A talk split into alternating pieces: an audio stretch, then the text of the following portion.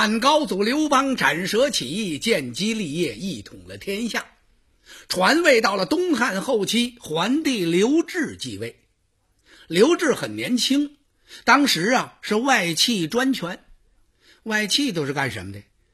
就是皇上的亲戚啊，皇亲国戚嘛，也就是皇后、皇太后那些娘家人这些人相当厉害，谁也惹不起。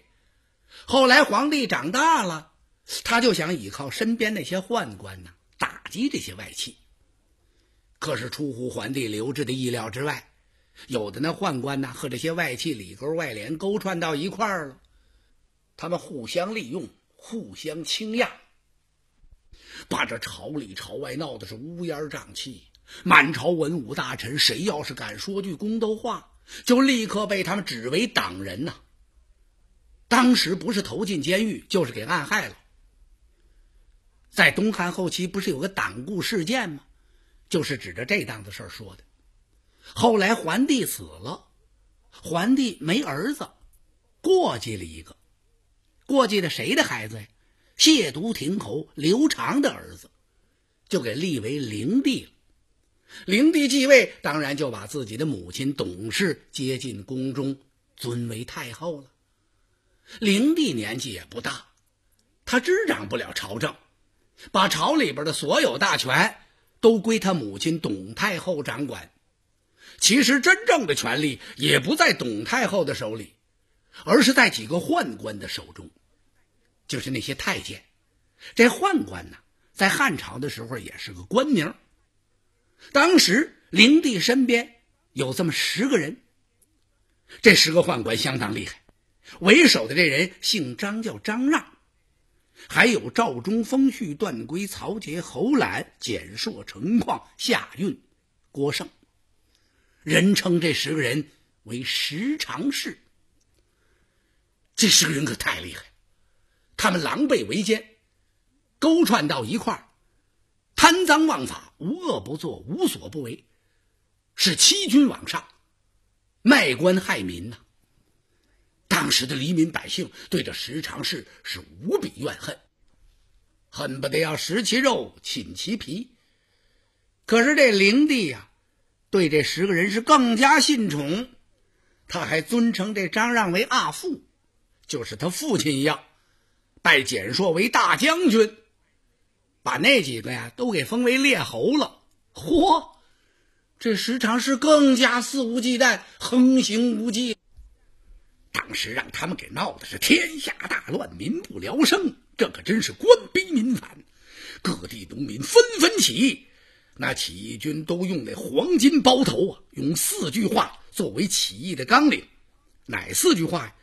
苍天已死，黄天当立，岁在甲子，天下大吉。徐州、青州、幽州、冀州、荆州、扬州、兖州、豫州八个州啊，于公元一百八十四年。就是汉灵帝中平元年起义了，这就是历史上赫赫有名的黄巾起义。黄巾起义不久都被石常氏给镇压下去了，黄巾的总首领张角啊病死了，还有好多起义军都被迫上山了。虽是这样，那些起义军还是不断的组织暴动，是杀官济民。吓得各个州城府县的那些官员们心惊肉跳，他们急忙写告急文书啊！那告急文书像雪片一样飞往了京城。朝内的十常侍啊，瞅着这些告急文书，吓得是满屋乱转，坐立不安呐。他们为破黄金，是出榜招贤呢。当时各地的那些地主豪强们也一起起兵镇压黄金。灭黄金之后，这些豪强地主是相互争权夺势，并吞征伐，大小豪强地主割地称王，是巨强凌弱呀。也就是大鱼吃小鱼，小鱼吃虾米，虾米吃点泥巴。朝里的十常侍呢？压榨百姓更凶残了，他们一点也没汲取教训。不是因为官逼民反才逼得黄巾起义吗？这刚把起义军给镇压下去，他们就忘了。朝内那些文臣武将也不断惨遭十常侍的陷害。好端端的汉室天下，让这些人闹得是一片混乱。这些人这权越大呀，他们那个贪心就越大。贪心越大，越害怕。怎么还害怕呀？他们不知道这各地有多少人反对他们呢。几个人凑在一块儿，这么一商量啊，这底儿咱们得摸了呀，得怎么办呢？时常是这才假传一道诏书，让各地太守派督邮啊下去查访查访。有他们的人就升官加赏，不是他们的人立刻撤换。借着巡查之机，敲诈勒索呀。这么说吧，是时常是个心腹也好，一级也罢，都得进贡献礼。是金银铺路，你得拿钱来。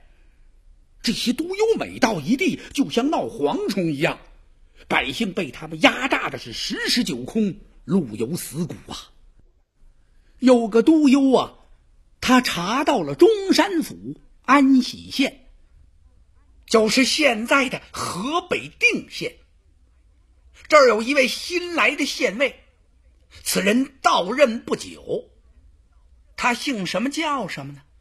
此人姓刘，名备，字玄德。他有两个结义的兄弟，二弟姓关，叫关羽、关云长；三弟姓张，叫张飞、张翼德。这兄弟三人结拜之后，他们素怀大志，要上报国家，下安黎庶，铲奸除恶，振兴汉室。刘备自从到了安喜县之后，他是体察民情，爱民如己，秋毫无犯。忽然这天呢，腾腾腾，院子里一阵脚步声，八大连笼这么一挑。大书房外边，慌张张进来一个人。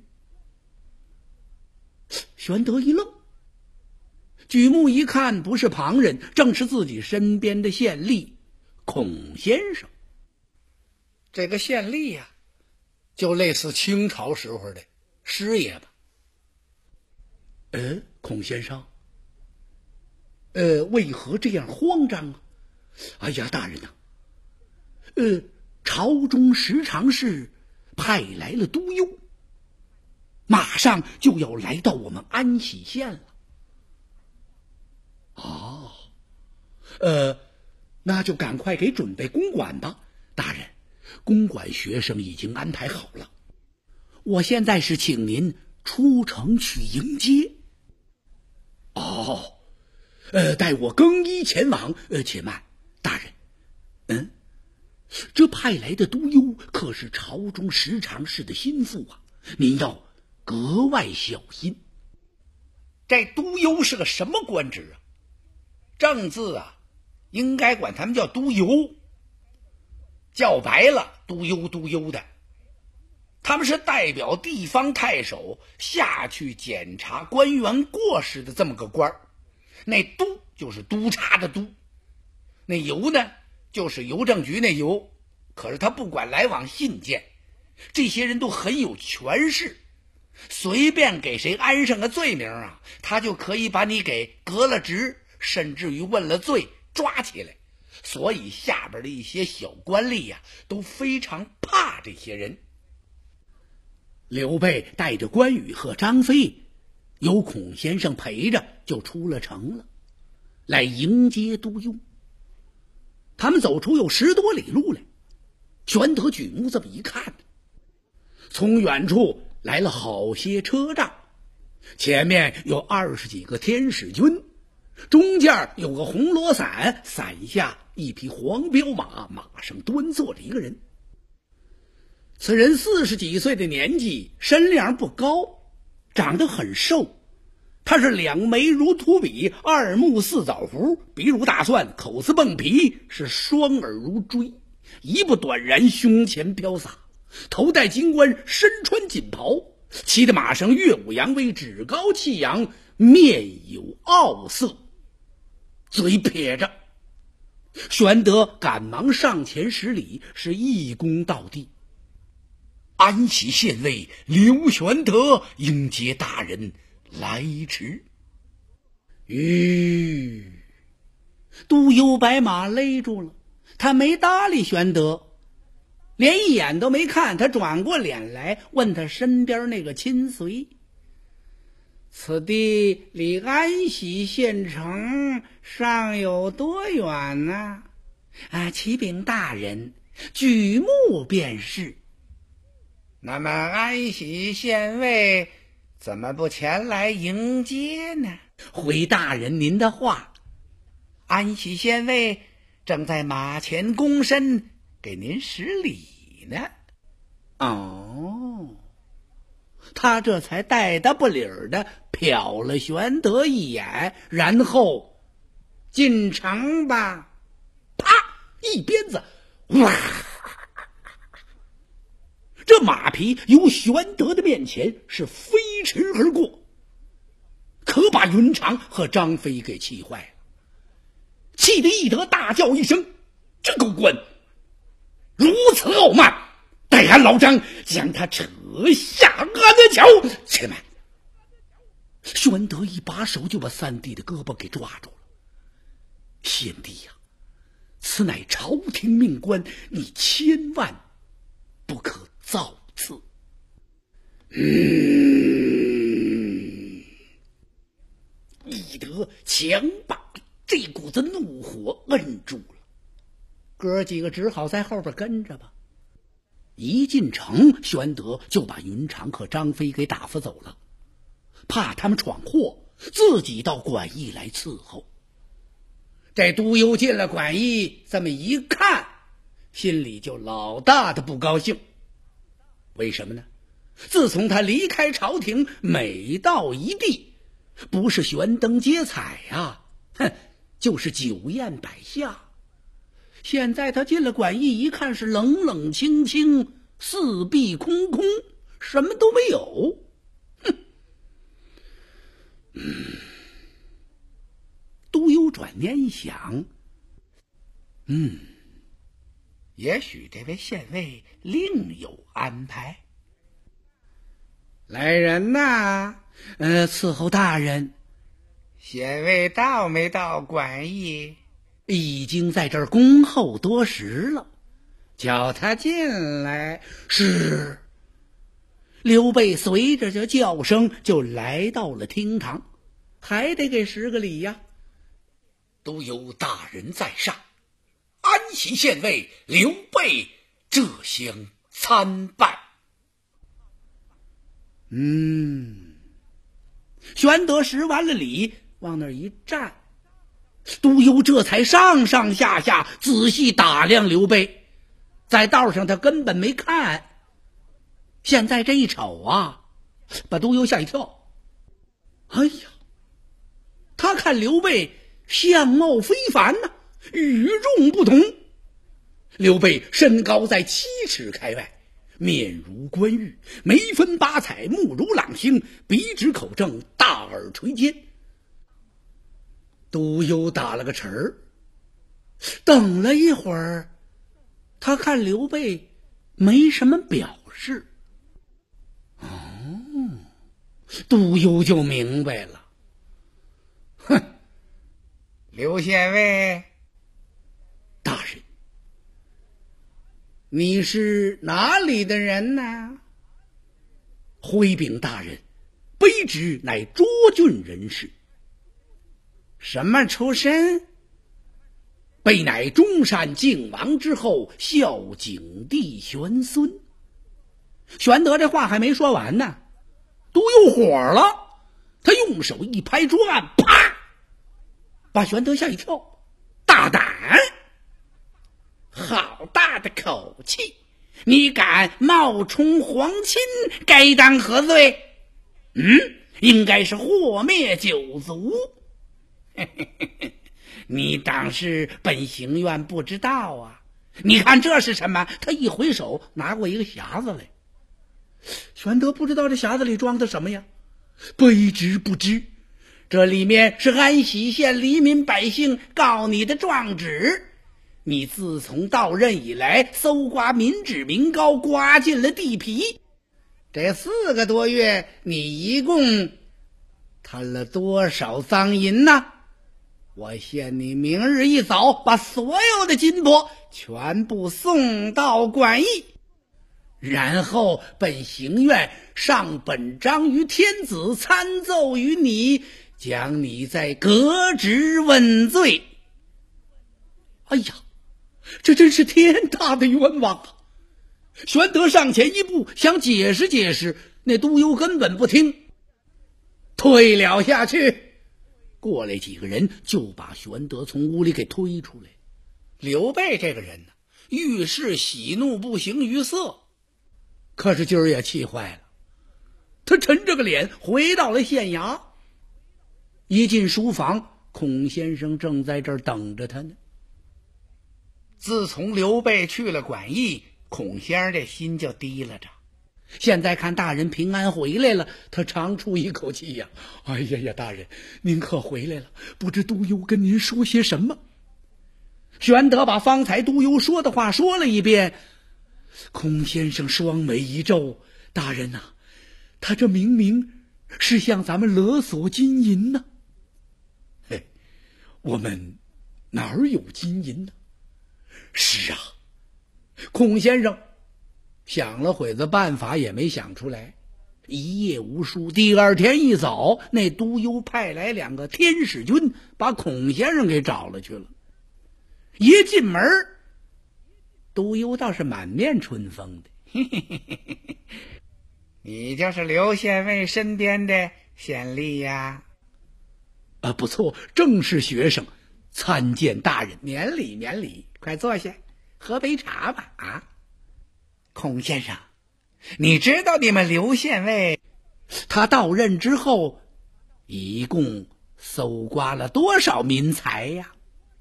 哎呀呀，大人呐，绝无此事啊！我们刘县尉来到安喜县是秋毫无犯，两袖清风。呸！住嘴！满口胡说！啊！如此看来，你和你们刘县尉是串通一气呀！哦，不不不，大人，我们刘县尉他确实是个好官呐！哈哈，你还敢在本行院面前抢嘴？来呀，把他给我拖出去，狠狠的打，打得他说出他们刘县尉贪了多少赃银为止！哎呀，大人，冤枉啊！孔先生说什么也不好使了。过来两个天使军，就把孔先生给绑在这院子里的明柱上，抡起鞭子来就抽。正在这时候，刘备来了。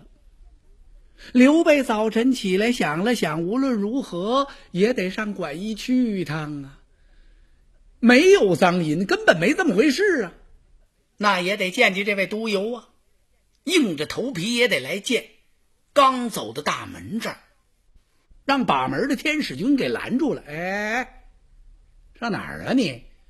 啊，卑职要求见都邮大人，请上差给通禀一声吧。什么？通禀一声？你是干什么的？哦，我是这儿的县尉。认得你，昨儿你不是来了一趟了吗？今儿你怎么又来了？我。我要求见都邮大人。嘿嘿，我们不是你衙门里的公差，你一哼我们一哈，跑碎了靴子鞋袜子，得我们自己花钱，懂吗？说着，有个天使军把这手就伸到刘备的跟前来了。玄德就明白了，这是跟我要门包啊，要银子。嗯，没钱呢。呃，天师君，你玄德刚要说几句好听的话，忽然他就听这院子里边传出来呼叫之声。哎呀，仔细这么一听，这是孔先生的声音呢。孔先生一边挨打还一边喊呐：“刘县尉是清官呐，他绝无贪赃卖法之事。”哎呀！刘备一听更着急了，孔先生是为我在挨打呀，他就要往里闯。这几个天使军一看，干嘛？你敢闯都邮大人的馆驿吗？打他！呼的一下，把鞭子举起来了。就在这时候，过来好多百姓，这些黎民百姓都认识玄德呀。一看天使军举着鞭子要打刘备，这些百姓都不让。为什么责打我家县尉？呼往上这么一拥，可把玄德吓坏了。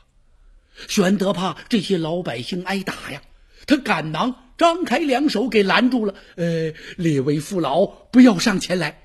哎呀！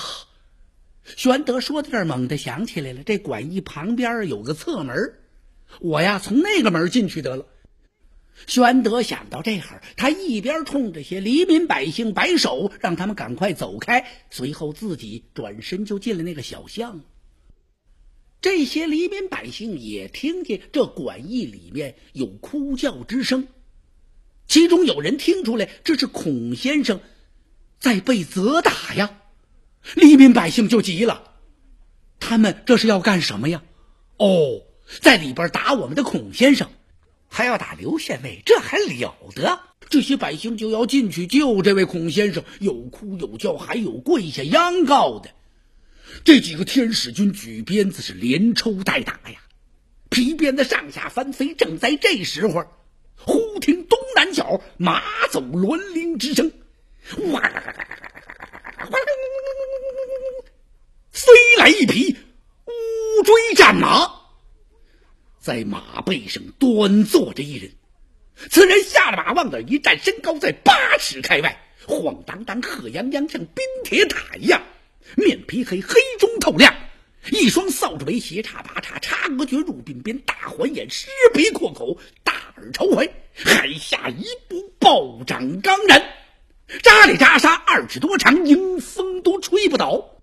压耳毫毛像排比相仿，他没穿盔甲，头上戴着扎巾，身上穿着软铠。这人是谁呀？张飞，张翼德，刚喝完一肚子闷酒，踏马闲游，从馆驿经过。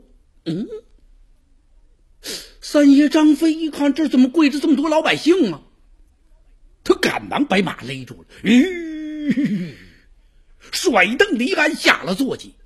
黎民百姓都认识张飞。有时候啊，玄德在广听大众前往那一坐呀，关张两个人垂手站立在两旁，是终日不倦。都知道刘关张是结义的兄弟。张飞两步走到跟前，父老们，你们因何跪倒在这馆驿的门前？哎呀，三爷，您有所不知，是有这么、这么、这么、这么一回事。哎呀！张飞气得大叫一声：“可恼啊！可恼啊！”好家伙，像半悬空打了个霹雷相仿，把那天使军吓得是抖衣而战呢。张飞让这些父老赶快闪闪闪呢，看见了啊！这些父老往两旁这么一闪，张飞大踏步的就进了馆驿了。他到了院子里，一看孔先生正在那儿挨打呢。他过去，左边一脚，当，把那天使军踹到东墙外边去了；右边一脚，砰，把那天使军给踹屋里去了。随后过去，噔一蹬绑绳，突下子，把绳子就给解开了。他先救了孔先生，然后提拉着绳子。他就进了厅堂了。都邮大人正这儿坐着呢，他还纳闷呢：这谁这么大胆子？吃了雄心了，还是喝了豹胆了？敢在本行院的馆驿门前吵吵嚷嚷！哎我的妈哟！这都邮当时吓得眼睛就直了，看见外边进来了一座冰铁塔呀！张飞往他跟前一站。张飞认识他呀，到城外边接过他呀。都，狗官，你不是要勒索金银吗？来来来，你家三爷这儿有的是算条金。啊！这督邮还没等张嘴说出话来呢，翼德一抬手，啪！好家伙，这一巴掌好像一扇磨盘一样，督邮这脑袋嗡的一下子，当时就晕了，那金冠就给打瘪了。噗！翼德一把手就把他头发给抓住了，嘣的一下。像提了个小鸡崽子似的，由打管驿里就把督邮给提了出来了。他把他往那拴马桩子那儿一放，用绳子就给捆上了。哪来的绳子呀？就是刚才捆孔先生那根绳子呀。他把督邮捆好之后，呃，张飞找什么呢？我得拿什么揍他呀？自己身上什么都没带呀，鞭剑都没有。哎，有了。馆驿门口这儿有叶拉六十几棵大柳树，他一抬手，咔嚓一下撕下十多根柳条子来，嘣嘣嘣，嚓嚓嚓，往一块一拧，拧成了个大蒜辫子一样。他就走到督邮的跟前：“你不是要蒜条金吗？你家三爷爷这里有的是柳条筋。”说着话。他就把这柳条子举起来了，我先打死你这害民贼，也无话再讲啊！噼啪啪啪哎呦，把这督邮打的是狼嚎鬼叫，直喊救命。谁救他呀？他那天使军呢？不知道全钻哪儿去了。正在这功夫，就打那馆驿旁边小巷之中，急急忙忙走出一个人来。谁呀？刘备。玄德不是找那侧门去了吗？也没进去，那侧门锁着呢，他只好返回来。玄德刚走到巷口这儿，就听这馆驿前这个乱哦。他走出小巷，这么一看，哎呀，张飞正在用柳条子抽那督邮呢。这怎么能行啊？那督邮是十常侍的心腹之人呐。他赶忙上前拉住了张飞三弟。不要打！这时候，督邮也看见刘备了。玄德公，您救我一命吧！张飞一看，大哥，您不要管，带小弟将这害民贼活活打死作罢。哎呀，玄德公，我再也不敢了，您赶快让他住手吧。正在这时候，关羽、关云长也来了。云长一看。打得好，大哥，咱们就把这害民贼杀了吧，杀了这个赃官，然后咱们远走高飞。此地乃济京之地，非鸾凤九溪之所。宣德点了点头，二弟说的对呀，本应该让三弟义德将这害民贼督邮活活打死。可是玄德是个忠厚之人，留他一命吧。三官，你今后必须改恶向善。呃，玄德公，我一定痛改前非。说着话，玄德吩咐人到衙门里把印信拿出来了，往这督邮景象上这么一挂，然后刘备带着二弟云长、三弟张飞扬鞭策马而去。他们兄弟三人要投奔何方呢？咱们是下回书再讲。